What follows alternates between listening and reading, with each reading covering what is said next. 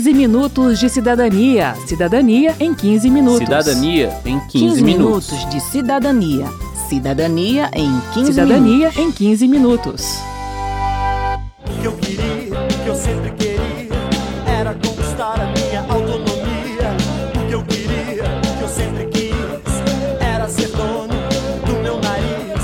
Lei do superendividamento veio para tentar amenizar a situação de milhões de brasileiros. Ela promove estratégias para facilitar a saída do vermelho e também para evitar o superendividamento, que é aquela situação em que o consumidor perde a capacidade de pagar suas dívidas sem comprometer o sustento da família. Esta é a segunda edição do 15 Minutos de Cidadania sobre a nova lei. E eu sou José Carlos Oliveira. E eu, Verônica Lima.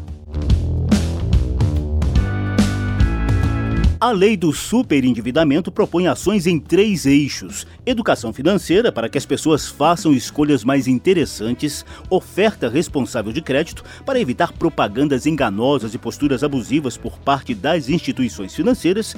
E regras de renegociação coletiva das dívidas para que o consumidor consiga, de fato, reequilibrar suas contas. No primeiro programa, falamos sobre a negociação coletiva e um pouco sobre a oferta responsável de crédito. Nosso foco de hoje é a educação financeira, que de certa forma depende também de uma postura mais transparente por parte das instituições. Pois é, entender de sistema financeiro é bem difícil e fica quase impossível quando existe por parte das empresas a vontade de desinformar, como afirma o consultor financeiro Beto Veiga. Ele dá um exemplo de propaganda enganosa de crédito. A mensagem da publicidade era assim: obtenha renda com seu imóvel além da venda e do aluguel. O que ela está dizendo é o seguinte: pegue seu imóvel, se refinancie, ou seja, pegue dinheiro emprestado e pague as mensalidades. Isso não é renda, você está fazendo, usando como uma garantia numa operação. Isso você está tomando crédito, isso não é renda. Há ainda, segundo a Ione Amorim, do IDEC, Instituto Brasileiro de Defesa do Consumidor, uma oferta excessiva de crédito. Sempre que o consumidor se aproxima da quitação de um empréstimo, a instituição financeira liga e sugere a renegociação do pagamento, mas com um novo empréstimo. Na visão de Ione Amorim, a oferta abusiva de crédito desvirtua até mesmo um produto que foi criado para facilitar o necessário acesso das pessoas a um empréstimo, o crédito consignado, que é aquele em que as parcelas são descontadas diretamente do salário. Ela dá um exemplo. Se ela ganha mil reais, eu posso descontar 400 reais. Você vai e coloca 10 mil na conta dessa pessoa, ela vai ficar sete anos pagando por esse crédito, daqui uns dois, três anos, né, um correspondente bancário liga e fala, ah, vamos re renegociar. Então a pessoa fica constantemente com a renda dela ocupada com crédito. E às vezes ela até necessita, mas ela não pensa nos riscos que ela está correndo em comprometer a renda dela sistematicamente dessa forma. Na visão de Beto Veiga, isso também passa pela ideia equivocada de que empréstimo é igual a renda, porque a pessoa terá na renegociação novo valor disponível para consumo. Mas o que muita gente esquece, ele diz, é que vai ter que pagar juros por esse novo dinheiro também falta ser descontado do seu salário 10 prestações de mil reais. Eu posso dizer o seguinte: olha, eu vou te dar mil reais e vou pegar essas suas 10 prestações de mil, que valeriam 10 mil reais, e vou dividir em 20 prestações de 600 reais. Então, o que, que aconteceu? Eu aumentei o prazo de financiamento. Então, é claro que a prestação cai, mas ao mesmo tempo você está pagando mais juros, porque você vai pagar mais tempo juros. No lugar de você pagar mil por 10 meses, você vai pagar 600 reais por 20 ou 700 reais por 20. Só que quando você olhar, ah, eu vou ter uma folga no meu salário aqui de 300 reais todo mês. Só que não é. Você vai ter uma folga de 300 reais nos primeiros 10 meses, mas você vai ter um sufoco de 700 nos próximos 20. Para se sentir bem com seus convidados, carros importados garantindo translados blindados. Seguranças fardados, de terno Armani, Lobotão sapatos. Temos de galão, Dom Perrion, Velvet Clicot, para lavar suas mãos. Outra prática que exige atenção é a de oferecer empréstimos via cartão de crédito consignado. Muitas vezes, segundo o juiz Guilherme Nogueira de Minas Gerais, a pessoa recebe o cartão, saca o valor e acredita que vai pagar aquele empréstimo em pequenas parcelas mensais, assim como acontece com o consignado normal. Mas, na verdade, como se trata de um cartão de crédito, cada mês de pagamento apenas parcial da fatura gera novos juros para o cliente, que acaba com uma dívida impagável. Então ele pega uma quantia emprestada naquele cartão consignado e vai pagando a prestação todo mês, achando que está pagando a prestação de um empréstimo consignado, quando na verdade ele está pagando apenas o pagamento mínimo do cartão de crédito. E o dinheiro, a dívida vai só aumentando, porque o pagamento mínimo não chega nunca a amortizar uma parcela do principal. E como às vezes o, o valor é baixo, o desconto é baixo na folha de pagamento, as pessoas demoram a perceber e quando se dão conta, a dívida do cartão de crédito é dezenas de vezes superior ao valor que foi emprestado. Por isso a informação é tão importante. Você precisa perguntar e ter certeza sobre as condições do empréstimo que está tomando. De acordo com Amauri Oliva, da Federação Brasileira de Bancos, a FEBRABAN, desde 2008, o sistema de autorregulação bancária trata da oferta responsável de crédito.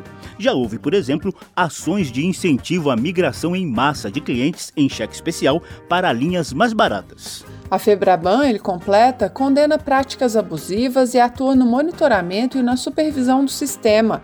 Há ainda ações para orientação, proteção e educação financeira do consumidor nós lançamos em conjunto com o Banco Central o Índice de Saúde Financeira do Brasileiro. É um questionário simples, de pouco mais de 15 perguntas, e que o consumidor tem o indicador pessoal e individualizado da saúde financeira, avaliado sobre várias dimensões, o quanto que ele tem de autocontrole, o quanto que ele paga as, as contas em dia, o quanto que ele se organiza para poupar e até informações que ele tem em relação a investimentos. Além do índice, nós temos uma série de conteúdos no Meu Bolso em Dia Febraban, que é o nosso portal na internet, nas redes sociais, como fazer o orçamento doméstico, gastar menos do que se ganha, né, trocar uma dívida mais cara por uma dívida mais barata, cortar gastos supérfluos ou poupar para conquistar aquele sonho que todos nós temos. O índice de saúde financeira pode ser acessado no endereço índice.febraban.org.br. O Banco Central também conta com o portal de educação financeira no endereço www.bcb.gov.br/cidadania financeira. Agora que você já sabe que tem direito à informação correta e clara sobre as propostas de crédito que recebe, nós vamos dar algumas explicações que podem te ajudar a navegar por essas informações com a ajuda do consultor financeiro Beto Veiga, que sempre marca presença aqui no 15 Minutos de Cidadania, quando o tema é equilíbrio do bolso. A primeira coisa que a gente precisa entender é que o dinheiro perde valor com o passar do tempo. Isso se dá por causa da inflação. Além disso, quando você pega dinheiro emprestado, você impede a pessoa que te emprestou de usar o dinheiro naquele momento. E é por isso que ela ganha o direito de te cobrar juros. E é por isso que você paga mais do que pegou. Isso vale também quando você compra um produto a prazo ou parcelado no cartão. Se você está levando para casa hoje uma geladeira que você só vai terminar de pagar daqui a 10 meses, você está fazendo uma operação de crédito. Você está usufruindo hoje de um dinheiro que só vai pagar lá na frente. Por isso você paga juros. Exato. Se o pagamento não é à vista, sempre vai ter juros, mesmo que o anúncio seja de parcelamento sem juros mesmo que o valor a prazo seja igual ao valor à vista. Nesse caso, quem perde é quem paga à vista, como explica o Beto Veiga. Quem for pagar à vista, paga juros por quem parcelou. Por exemplo, em locais que não diferenciam o preço do pagamento à vista com pagamento em cartão, né? O cara vai receber com um prazo X qualquer. Isso é um custo, isso tem que ser pago por alguém, né? O uso do cartão de crédito, onde não há diferenciação do preço à vista, ele já embute um custo para todo mundo. Por isso, o ideal é pedir desconto e pagar à vista, mesmo que o desconto pareça pequeno, como 3% ou 5%. Se você guardar o dinheiro e pagar a prazo, ele vai render bem menos no banco. Num país em que a taxa, no ambiente dos, sei lá, de alguns próximos meses aí, ela deve ficar por volta aí dos 8%, né? Ao ano, não precisa ser nenhum gênio para saber que 3% em um mês, e às vezes menos do que um mês, porque às vezes seu cartão vai vencer num período menor do que um mês, né? Se a gente fizer uma conta errada, que é pegar e multiplicar por 12, dá 36%. Na realidade, os juros são, seriam bem maiores do que isso, porque é capitalizado. Mas assim, como é que você compara 36 com 8? Se a dúvida é pagar em dinheiro ou em cartão de crédito para ganhar milhas, a conta fica um pouco mais complicada porque você vai ter que comparar o desconto com a quantidade de milhas que você vai ganhar. Mas quanto vale cada milha? Pois é, o Beto lembra que existe uma inflação de milhas, ou seja, o preço das coisas é muito mais alto em milhas do que em dinheiro. Por isso, a dica dele é a mesma: pedir desconto e pagar à vista. Exato, até porque as milhas que você acumula no cartão são cobradas por meio da anuidade do cartão. E da mesma forma que quem paga à vista arca com os juros de quem paga o mesmo valor a prazo, quem paga a anuidade do cartão arca com o custo das milhas de quem não paga. Portanto, fuja da anuidade. E esse é o comportamento do sistema financeiro. Se ele espera você ir lá, quando você reclama, ele vai e tira, né? Diz, ah, então tá bom, a gente vai tornar. Tá? Uhum. Não, eu te dou 50%. Aí você, pô, 50%, pô, pra eu que tava pagando, sei lá. Tem gente que paga 800 reais por, mês, por ano num cartão de crédito. Você paga só 400. Aí o cara, ah, é. beleza, economizei 400 reais. Não, você está pagando 400 reais, né? Por uma coisa que você não precisa pagar. Né?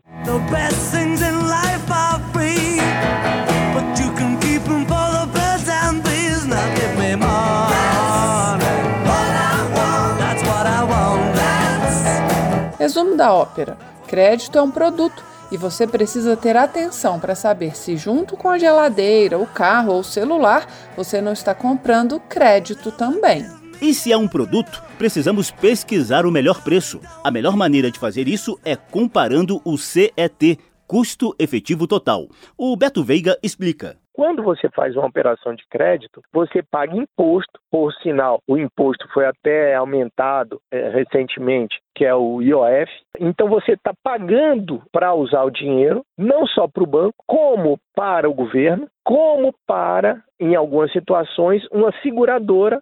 E ainda tem uma possibilidade, se for numa instituição nova, que você não tenha relacionamento, essa instituição ainda lhe cobra uma tarifa, porque a única tarifa permitida seria a tarifa de cadastro para início de relacionamento. O custo efetivo total, ele é o quê? Ele pega essas coisas todinhas e transforma num percentual. Você vai pegar o custo efetivo total e comparar com o custo efetivo total de outra opção. Isso vale para qualquer operação de crédito, da compra da geladeira a prazo ao empréstimo consignado. Mas essa comparação ganha mais relevância nas transações de maior valor. Vamos imaginar que você vai comprar um negócio de, sei lá, 300 reais pode ser que a diferença de uma operação para outra pode não valer a pena você sair de um canto e para outro para pegar o crédito em outro lugar para ganhar cinco reais.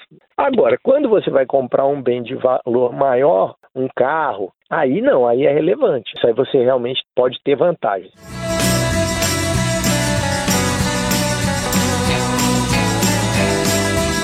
Nossa última dica é: estude e procure ajuda. A educação financeira é um dos pilares da nova lei e há iniciativas até mesmo por parte de alguns tribunais de justiça no sentido de auxiliar pessoas superendividadas a renegociar suas dívidas e a aprender a lidar melhor com questões financeiras. Como bem lembra o deputado Franco Cartafina, do PP de Minas Gerais, e relator do projeto que deu origem à lei do superendividamento, esse problema não atinge só a parte financeira da vida da pessoa. O não ter o dinheiro no bolso, o problema da sensação de estar numa situação que é quase irrecuperável, era até então, né, até a lei ser sancionada, essa pessoa tinha um problema psicológico, ela ficava deprimida, muitas, muitos relatos de problemas muito sérios familiares na relação interpessoal. A mãe que às vezes estava com um problema passava a ter problema pessoal com o próprio marido, com os próprios filhos.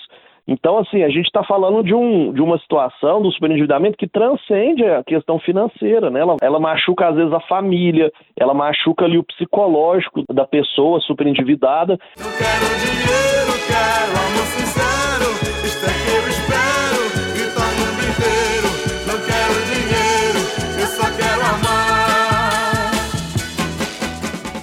Termina aqui o 15 Minutos de Cidadania, que teve produção de Cristiane Baker, reportagem e texto de Verônica Lima, trabalhos técnicos de Indalécio Vanderlei, edição de Vera Morgado e apresentação de Verônica Lima e de José Carlos Oliveira. Se você tem alguma dúvida, mande para gente. O e-mail é rádio.câmara.leg.br e o WhatsApp é 61 999 78 90 80. O 15 Minutos de Cidadania é produzido pela Rádio Câmara e transmitido pelas rádios parceiras em todo o Brasil, como a Rádio Rural FM Web de São José da Tapera, Alagoas. Você pode conferir todas as edições do programa no site radio.câmara.leg.br e no seu agregador de podcast preferido. Uma boa semana e até o próximo programa. 15 minutos de cidadania. Cidadania em 15 minutos. Cidadania em 15, 15 minutos. minutos de cidadania. Cidadania em 15 Cidadania minutos. em 15 minutos.